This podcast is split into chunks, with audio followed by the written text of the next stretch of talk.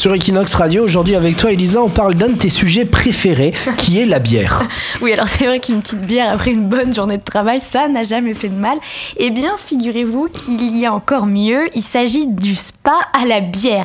Alors le principe est très simple, il suffit de se plonger dans un bain rempli de bière chauffée. Alors pourquoi la bière? Eh bien parce que la levure ou encore le houblon aurait des effets thérapeutiques et serait bénéfique pour la peau, les cheveux, mais aussi la relaxation.